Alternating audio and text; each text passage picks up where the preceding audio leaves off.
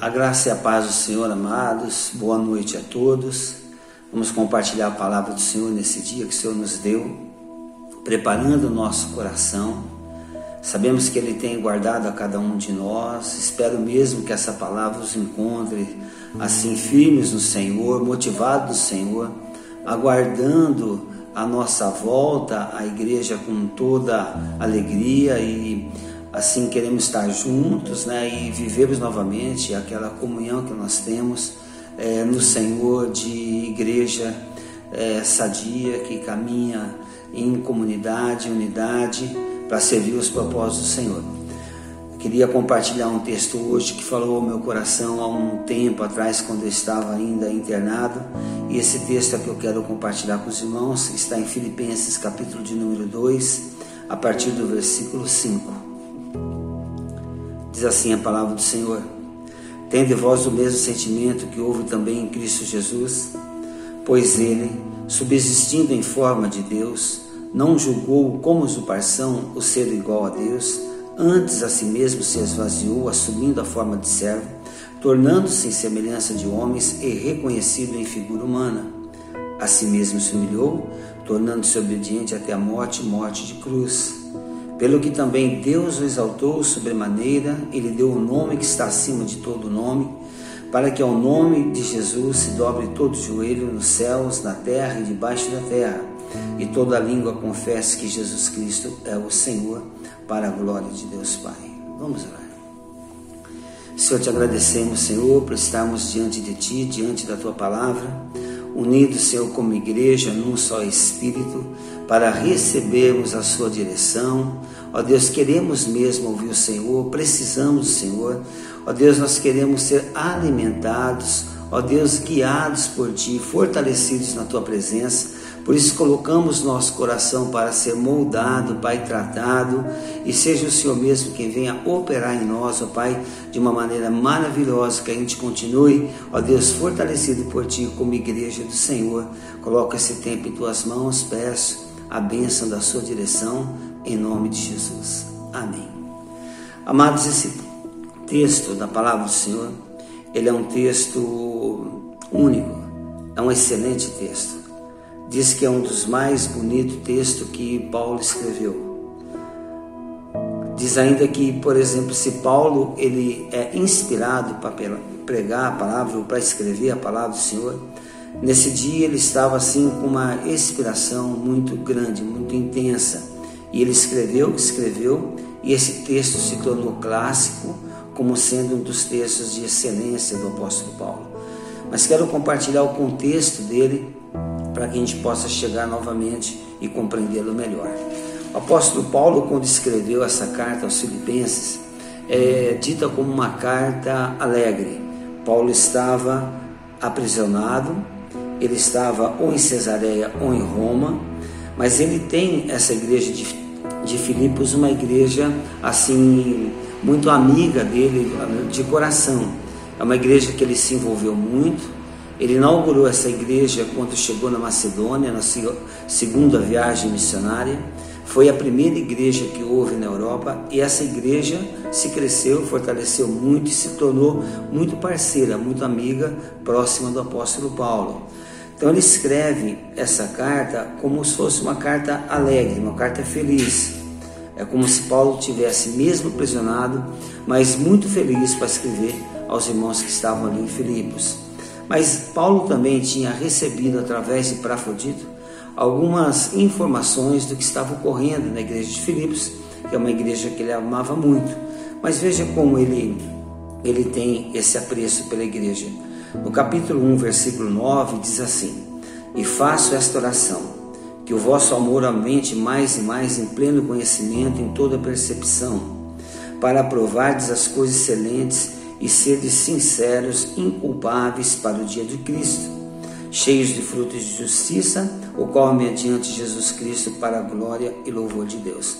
Então Paulo escreve, sabe, da felicidade dele, sabe, escreve para que é, o amor que há na igreja aumente cada dia mais, mas ele diz ainda para que eles aprovem coisas excelentes e, e sejam sinceros, inculpáveis para o dia de Cristo. Então Paulo fala para eles no presente, mas os preparando para o dia com o encontro com o Senhor nos ares, quando for do arrebatamento da igreja. Essa igreja estava caminhando bem. O versículo 1, capítulo 1, diz assim que Paulo e Timóteo, servos de Cristo Jesus, a todos os santos em Cristo Jesus, inclusive bispo, diáconos que vivem em Filipos. Então, era uma igreja que tinha crescido bastante, tinha aqui o corpo diaconal, tinha ali os pastores e parece uma igreja assim de bastante influência, com bastante pessoas que ali congregam.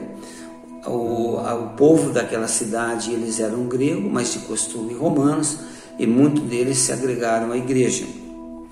Mas Paulo tem uma informação de que algo não está bem.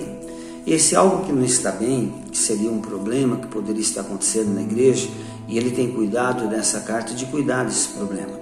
Então, no versículo 15 do capítulo 1, ele diz assim: Alguns efetivamente proclamamos a Cristo por inveja ou por porfia, ou seja, por discussão polêmica.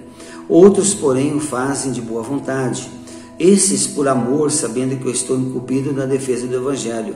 Aqueles outros, contudo, pregam, pregam a Cristo por discórdia ou por falta de um acordo, insinceramente, julgando levantar tribulação às minhas cadeias. Então havia na igreja quem estava seguindo o ensinamento de Paulo, mantendo-se fiel ao evangelho que ele ali anunciou, mas dentre esses havia alguns que estavam pregando o evangelho de uma maneira distorcida. Ele pregava por discórdia, pregava sem sinceridade e principalmente ele estava pregando para desacreditar o apóstolo Paulo, porque nesse momento Paulo estava então preso, ele sabia que estava preso era algo que esse grupo não aceitava. Em primeiro lugar, essa questão da tribulação, né, da diversidade, como pode ser um homem de Deus que tenha sido usado muito por ele e agora está passando por provação. Então, esse é um tipo de, um, de, de contestar o ministério de Paulo. Mas sabemos que o cristão passa por provação e passa por adversidade. Mas essa informação que vinha de fora, ou seja, fora do contexto do Evangelho, estava contaminando o coração dos cristãos. Então aquela igreja já não estava mais com a mesma unidade, havia ali um partidarismo. Não é uma divisão, tipo assim, de brigas, algo de grupos separados, não. É uma divisão de um é, referente a, a teológica, teologicamente falando, é de compreensão sobre o que eles creem. Era essa divisão que tinha. Mas esse grupo pregava desacreditando o apóstolo Paulo. Então, Paulo escreve para orientar a igreja de como se precaver, de como guardar o coração, de como manter unidade, mesmo tendo no seio da igreja alguém que fale contrário àquilo que ele havia pregado, causando inveja, causando é, dissimulação, polêmica na igreja. Então, esse era o problema que tinha. Paulo vai lidar com isso. Quando Paulo fala para a igreja como viver é, em tempo que ele possa sobreviver a essa diversidade, no versículo 27 do capítulo 1, ele começa a dar algumas orientações. Então, esse é o primeiro bloco de orientação. Então, ele fala assim: vivei acima de tudo de modo digno do Evangelho de Cristo. Ou seja, enquanto vocês vivem caminhando como cidadão do reino, sabe que vocês vivam acima de tudo de modo digno dignamente, ainda que tenha influência negativa, ainda que o mundo tente desacreditar ou causar divisão, cabe ao cidadão do reino, no caso somos nós, seguir ao nosso rei, que é o Senhor Jesus, e também o evangelho tê-lo como nossa lei. Então, viver acima de tudo é andar acima de tudo.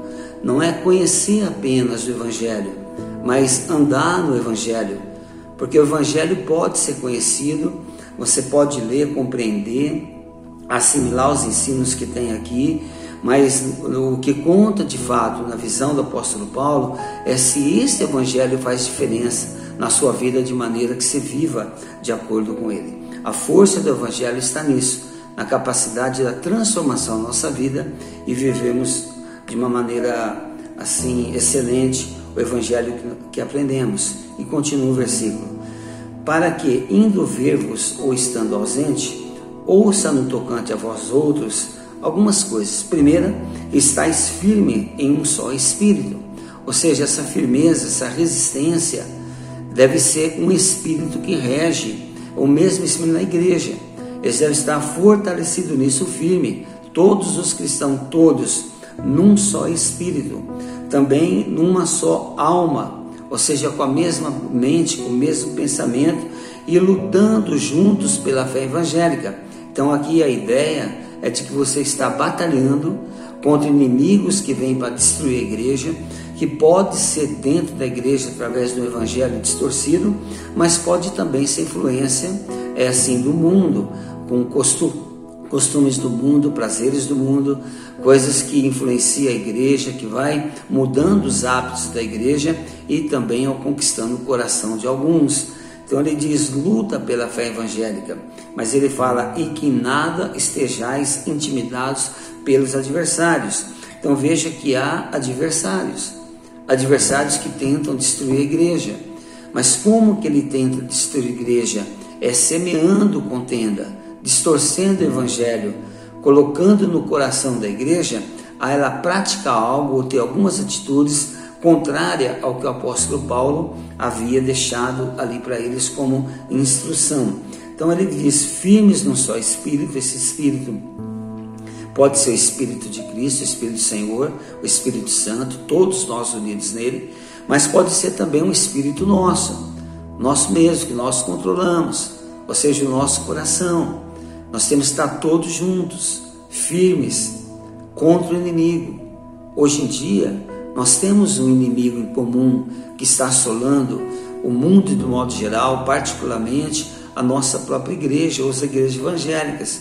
Nós estamos em quarentena, estamos separados da comunidade e nós ficamos com o nosso coração muito suscetível ao ouvir vários tipos de instrução ou de apelo é, para fazermos algumas coisas que vai nos afastando, sabe, da pureza do Evangelho e da comunhão que nós temos entre nós, irmãos. Se temos que ter o mesmo Espírito, o mesmo Espírito é aguardar com ansiedade o momento do nosso retorno, para que juntos possamos desfrutar novamente daquela comunhão que o Senhor semeou no nosso coração e que nós temos em nossa igreja como assim um ponto principal, o relacionamento, a mutualidade entre nós.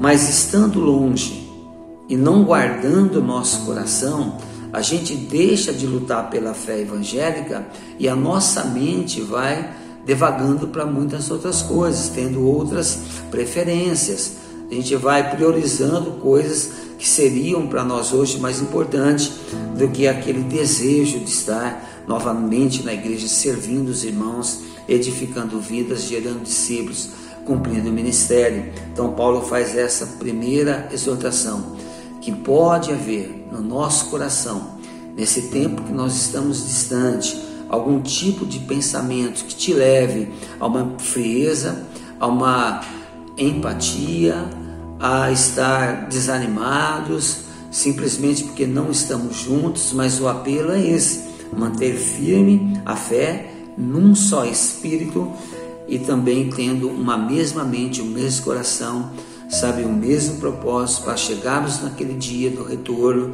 estamos todos juntos dando continuidade àquilo que o Senhor confiou a cada um de nós como igreja. Ele fez, deu também uma segunda orientação, e está no capítulo 2, a partir do versículo 1, há outras orientações para a igreja. Diz assim: Se há, pois, alguma exortação em Cristo, alguma consolação de amor, alguma comunhão do Espírito, se há entranhados afetos e misericórdias, ele diz: completai a minha carreira, de modo que todos penseis a mesma coisa. Ele está falando de uma harmonia de pensamento. Nós não podemos ter dois pensamentos, três, quatro, vários. Sabe, temos que ter uma harmonia. E a harmonia de pensamento é estarmos preparados sabe, para nos unirmos novamente para a edificação do corpo de Cristo. É o que ele tem para cada um de nós. Diga, e diz ainda: e tenhais todo o mesmo amor, sabe, um amor mútuo, um pelo outro. Esse tempo fala de separação, mas nós temos uma maneira de se comunicar através de redes sociais, do telefone, ou seja, pelo WhatsApp, sabe, de ligar para o irmão, estar com o irmão. Há muitos de nós que somos líderes, líderes de ministérios, líderes de células, e você tem um grupo que está ao seu derredor, que está debaixo da sua é, direção, sob a sua autoridade. Então, praticar esse mesmo amor é quando todos nós sabe, passamos a ligar para os outros, se importar com eles, ouvi-los, ou seja, alimentá-los, consolá-los, trazer para perto, mas veja, quando toda a liderança está unida nesse mesmo amor, certamente saberemos passar melhor esses dias de pandemia. Ele fala ainda: sejais unidos de alma e tendes todos o mesmo sentimento, ou seja, um mesmo acordo, de pleno acordo. E o versículo 3 e o versículo 4 são versículos importantes dessa carta ao Filipenses, talvez dos mais importantes, que traz orientação para nós, como igreja, para mim e para você, no nosso particular. O versículo 3 diz assim: Nada façais por partidarismo ou por vanglória, mas por humildade, considerando cada um os outros superiores a si mesmo. Então veja que a gente pode ter muito pensamento, muitas sugestões, ter tido assim ideias nesses dias, sabe? Que aquilo que é melhor para mim, que eu acho ser certo, que eu tenho essa preferência, deduzir que assim é que eu me sinto é, melhor e as coisas que eu penso devem prevalecer. Sabe, cada um pode ter um pensamento, mas ele diz para que todos nós devemos sujeitar ao outros e tornar os outros superiores a nós mesmos. Veja que isso é um tratamento do coração. Quando vem um pensamento na mente de algo que te afaste da comunidade, que leva o teu pensamento distante para as outras coisas, e você pensa que é que tem a preferência, que é melhor isto que você está pensando agora, mas sabe, tem muitos outros irmãos que pensam diferente e nós devemos se sujeitar a cada um deles, tratando-os né, superiores a nós mesmos. Então isso fala de um tratamento de um coração. O capítulo, o versículo 4, praticamente ele é um resumo de 1 Coríntios 13, que é um, um texto assim excelente que o apóstolo Paulo um dia no, escreveu, né? Então diz assim: não tenha cada um em vista o que é propriamente seu, senão também cada qual que é dos outros. Sabe, cada um de nós deve ter em vista aquilo que é bom para o outro. E o bom para o outro e para todos nós é uma igreja solidificada, uma igreja consolidada, uma igreja que tenha assim, prazer de estar junto e de aprendermos juntos, de sermos edificados juntos, de ganharmos vidas e consolidá-la. Isso é, de fato, que é, une o propósito da Igreja de Cristo nesses dias. E não podemos perder, sabe, o coração. Ou seja, se cada um tiver em vista propriamente o que é seu, nós podemos estar saindo por é, comportamentos diferentes, dispersos. Cada um tem uma prioridade, cada um tem uma decisão própria, mas nós somos igreja, nós temos o mesmo pensamento e o pensamento que rege para nós, igreja, hoje é guardar o nosso coração, tratar cada um dos outros né, superiores a nós, ou seja, sujeitar uns aos outros a um pensamento comum como igreja. Esse tempo de esfriamento que pode ocorrer, ele pode nos levar para lugar distante, para uma solidão, pode levar até mesmo ao início de uma depressão, vem um desânimo na mente, ele passa então a viver somente pensando em si e ele acaba não considerando os outros. Nós temos então essa direção do apóstolo Paulo. Se há na igreja influências, como houve aqui na igreja de Filipenses, influência essa que faz nos, sabe, é separarmos do caminho de Cristo, sabe, de estar nos desviando do propósito do Senhor, de não estarmos seguindo o Evangelho conforme Paulo é, nos deixou Se nosso coração ficar devagando, certamente é bem perigoso a gente é, desviar desse, da trilha, sair do caminho e a volta é muito difícil. Portanto, guarde o coração. É isso que o apóstolo Paulo está falando. Não tenha cada um em vista o que é propriamente seu. Não pense só para si. Pense como comunidade, como corpo. Não deixe tirar isso da sua mente. Sabe, pense para frente. Pense no futuro. Pense em vidas. Pense no propósito da igreja pensa no caminho do Senhor que Ele deixou para nós cumprirmos. Então nós precisamos ser unidos e termos nosso coração desafiados nessa direção. Chegamos então a essa orientação que o apóstolo Paulo deu. Assim, ele tomou essa liberdade, ele estava tão profundamente, sabe, compenetrado na unidade da igreja, de preservar a igreja, que ele escreveu assim, versículo 5: Tendo em vós o mesmo sentimento que também houve em Cristo Jesus. Tende em vós, vós individualmente, cada um de nós, e vós também, igreja coletivamente, o mesmo sentimento que houve em Cristo Jesus. Veja que nós estamos caminhando nessa vida nós estamos vivendo né, o nosso dia a dia, temos nossos compromissos e, por fim, temos também o nosso ministério mas Paulo apela, ele ousa apelar para a igreja e ele confia que a igreja há de responder, que a igreja tenha o mesmo sentimento que houve em Cristo Jesus, a mesma forma de pensar, a mesma motivação. Quando Cristo estava cumprindo seu ministério, caminhando, sabe, ali nas regiões da Galiléia, e por fim, após ter sido batizado no Rio Jordão, ele iniciou o seu ministério, ele foi envolvido com o coração de, de pregar o evangelho das boas novas, sabe, fazer isso de uma maneira muito intensa. Ele estava motivado numa direção, focado num só propósito. Então ele tinha um sentimento que o conduzia a implantar a igreja e ganhar vidas e, por fim, é, trazer as boas novas de salvação para o homem que estava perdido. O mesmo sentimento. Jesus amava o povo, amava porque Deus amava. Jesus haveria de conquistá-los e toda a vida dele, o caminhar dele, enquanto viveu como cidadão aqui nessa terra, ele tinha um sentimento, e esse sentimento que ele tinha de agradar o Pai, de obedecer ao Pai, de servir a comunidade, de trazer o Evangelho de salvação, é o que Paulo está pedindo, sabe, orientando, ousando dizer para que nós, igreja hoje, nós que estamos não é, em nossa igreja e vivemos aprendendo o Evangelho, queremos fazer o melhor, mas ter o sentimento que há no coração de Cristo. E aí, a gente faz, sabe, uma reflexão, uma autoanálise. O que o meu coração tem pensado? Para que caminhos que ele tem andado? Quais são as suas motivações? Saber o que é que, que nos alegra, que nos dá prazer? E também como é o nosso coração em relação comunidade, à igreja, à implantação da igreja. É o sentimento que Jesus tinha.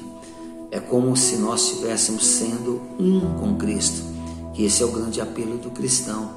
Nós somos unidos com Cristo juntamente na sua morte e assim também após sua ressurreição nós viveremos juntamente com Ele. Então nós estamos vivendo juntamente com Cristo. O que ele fala é assim: alinhe o seu coração, sabe, o modo de viver de Cristo. Ele fala como Jesus Cristo fez isso, como ele conseguiu fazer isso. E é para nós uma instrução. O versículo 6 diz assim: Pois ele, subsistindo em forma de Deus, não julgou como usurpação o ser igual a Deus. Ele tinha a natureza de Deus desde a criação. Jesus ele tem a essência de Deus. Ele é o próprio Deus. Lá no início, ele tinha a forma de Deus. Então, ele era um com Deus, da mesma natureza de Deus. Ele tinha a essência divina. E veio este mundo assim, como Deus. Mas ele precisava se comunicar conosco, homens. Então, ele mesmo sendo Deus, ele não tomou ocasião de qualquer atributo de Deus para viver aqui nesse mundo, para viver no nosso meio. Ele tinha no coração de ser homem, um humano, um igual a nós, alguém dado, de bom relacionamento, sabe, aprazível, uma pessoa que você pode se aproximar, uma pessoa que está perto para te compreender, uma pessoa que você pode tocar.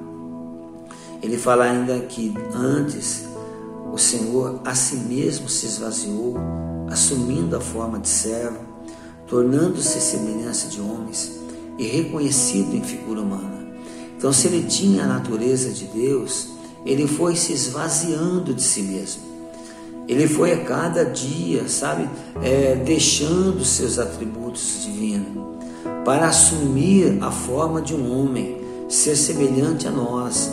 Ele se esvaziou, mas entre nós homens, ele tomou uma forma agora de servo, de quem nos serve.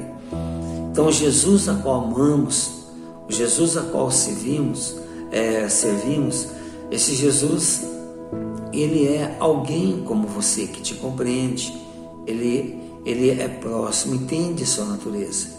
Ele não perde a natureza divina, mas ele assume a natureza do homem, exatamente para nos compreender. E ele foi visto como figura humana. Então ele era o próprio Deus, o Rei Criador de todas as coisas, o Rei de todo o universo, o único Deus. Agora se fez carne em Jesus, mas olhando para Jesus, ele é um homem humilde, manso, um servo veio para servir, servo de todos. Ele fala a si mesmo se humilhou, tornando-se obediente até a morte e morte de cruz. Deus amava a humanidade.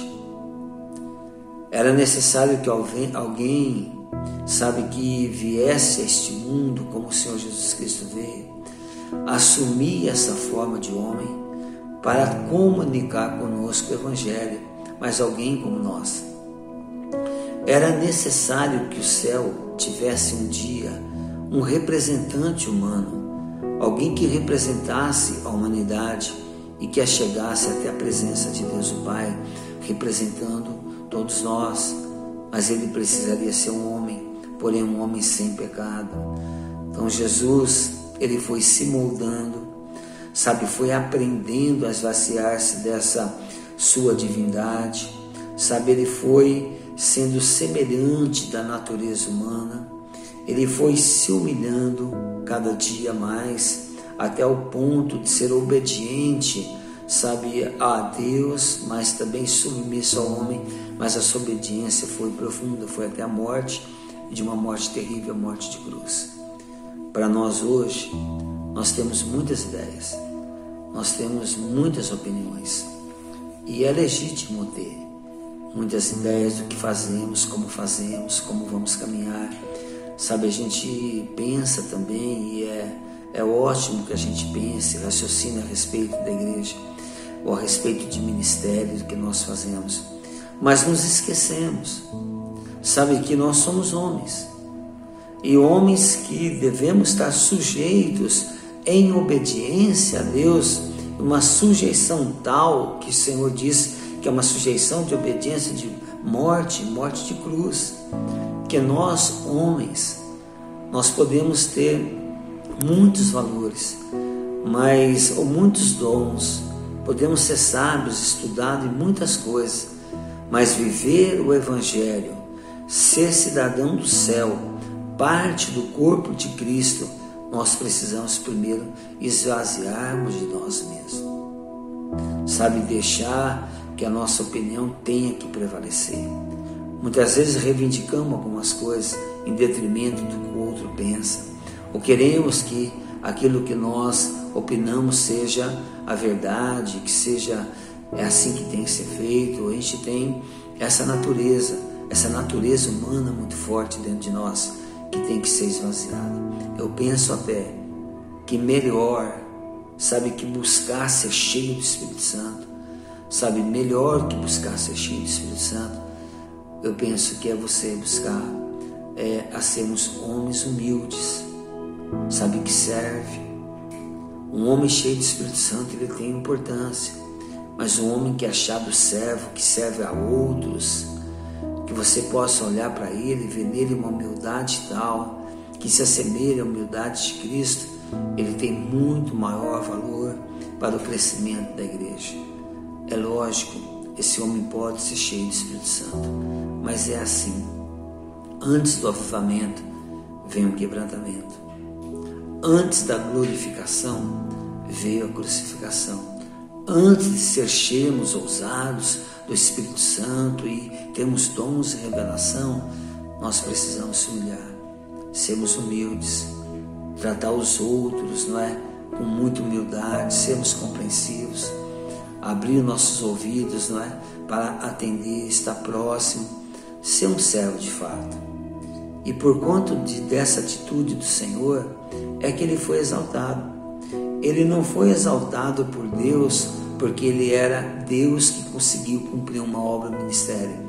Ele foi exaltado por Deus porque ele conseguiu, teve êxito no seu empreendimento de ser achado como homem, ser um servo, quase nada. Lucas diz que ele veio como um lenho verde que podia ser queimado e ele assimilava, sabe, toda dor, todo sofrimento, xingamento, desprezo, injúria. Ele assimilou, assimilou sobre ele, porque ele veio para ser servo.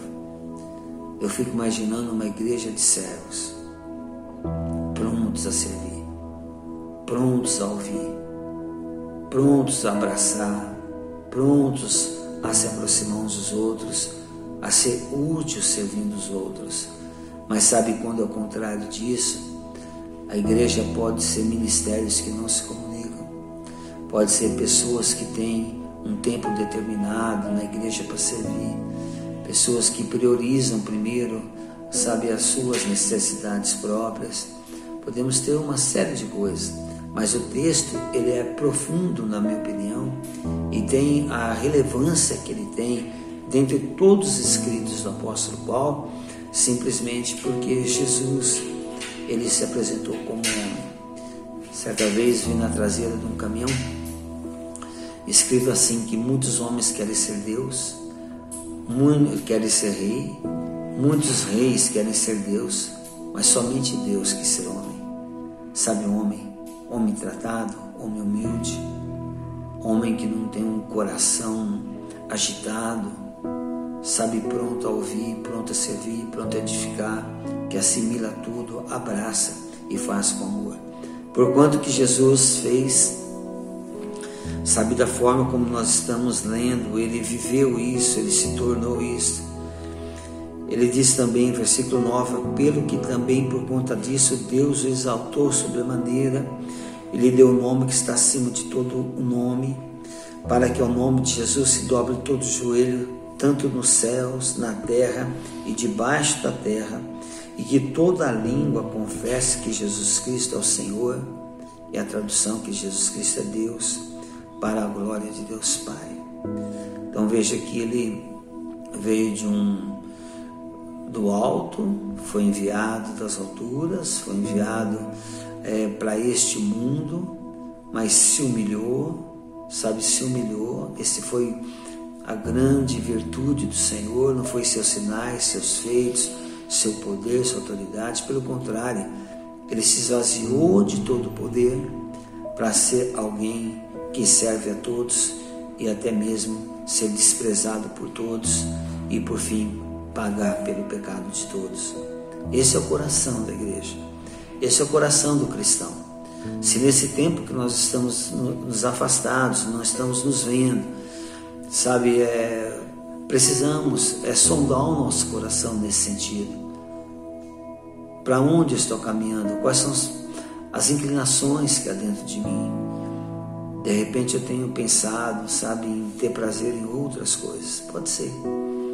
Talvez de repente a igreja já não, sabe, não, não tem aquele apelo, não ocupa a tua mente, não tem prazer no seu coração em edificá-la, em amá-la.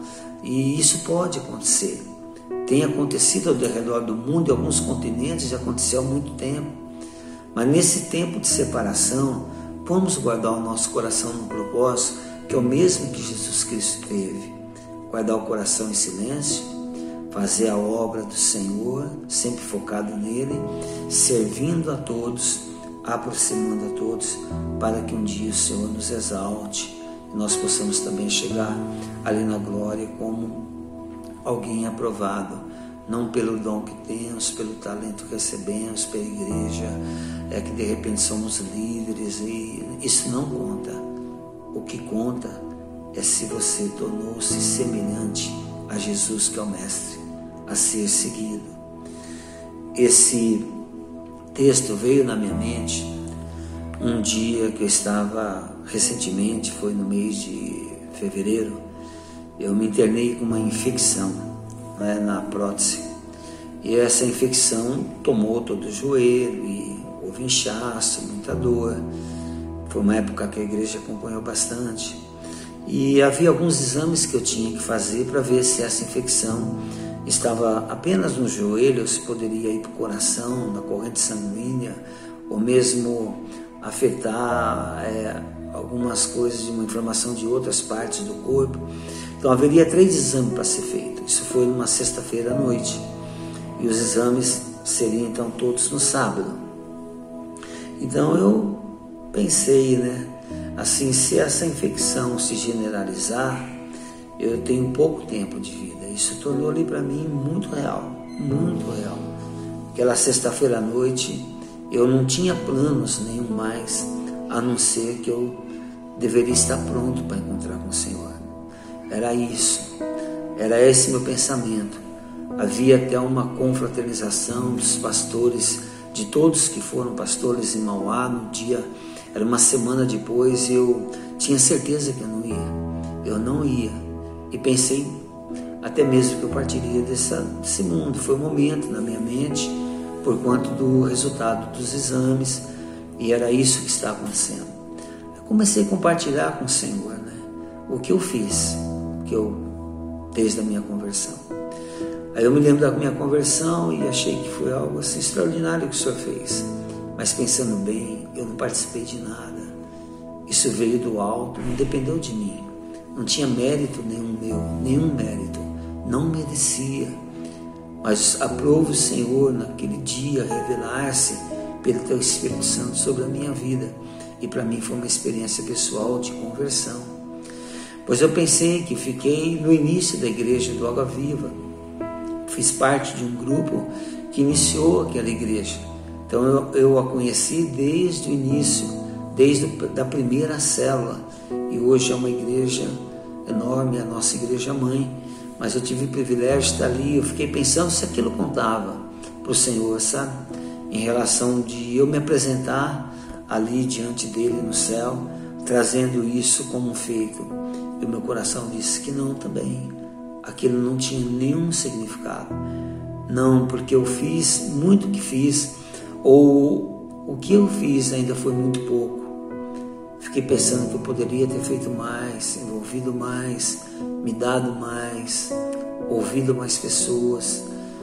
É, eu era líder no início e da igreja e, e havia ali reuniões, não é, de de convocação, de reuniões de orações e há muitas coisas que foi feito naquela igreja. Eu falei assim, nossa, eu falei, eu acho que por conta de que eu deixei de fazer, sabe, eu não mereceria que o Senhor considerasse esse feito.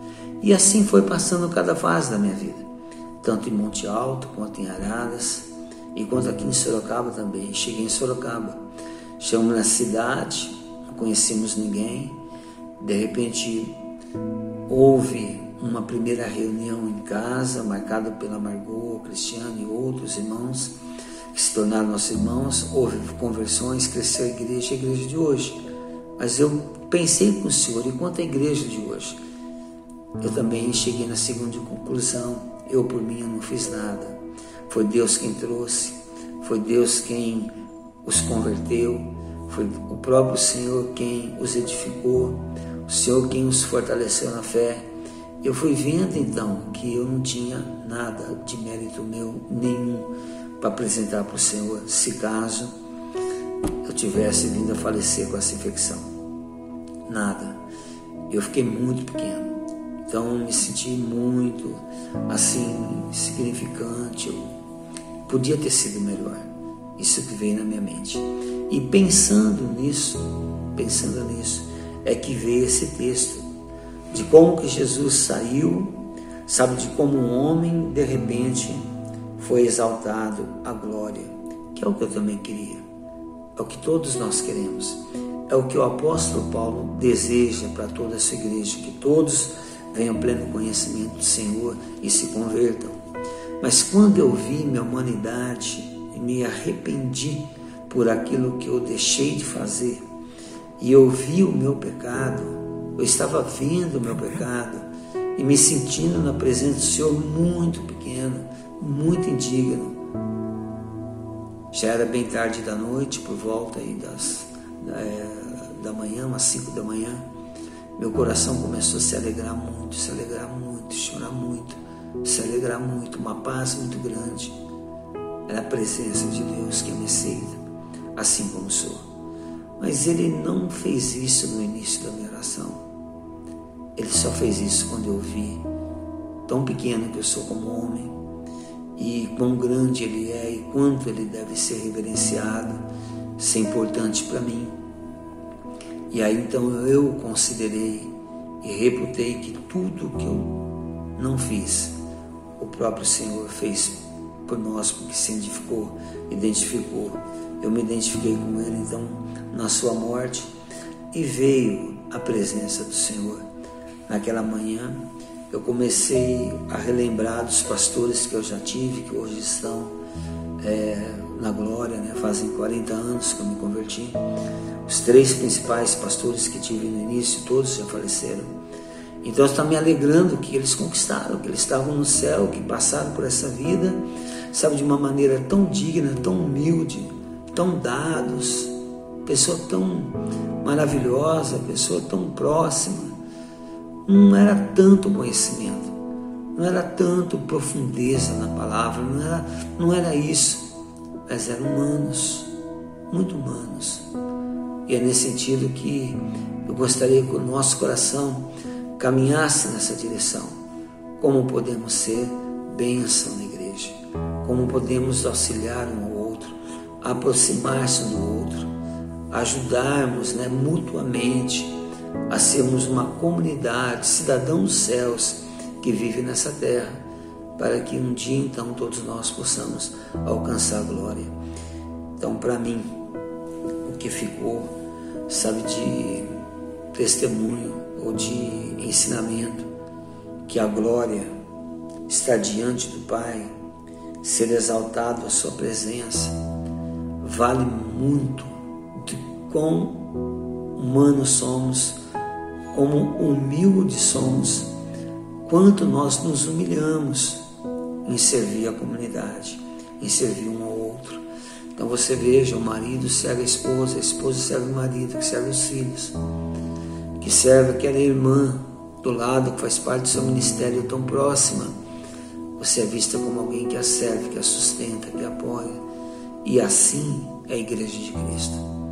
Quando a igreja começou a ter muitos talentos, muitas pessoas que tinham conhecimento, que ensinava, sabe, tinha muitas linhas teológicas diferentes, foi quando Paulo se entristeceu com a igreja da maneira como ela estava vivendo e deu então essas exortações.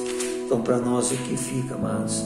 Que nós devemos estar firmes num só espírito, tendo todos uma só alma, lutando juntos pela fé evangélica e nunca se intimidar diante da adversidade, principalmente essa que está aí agora.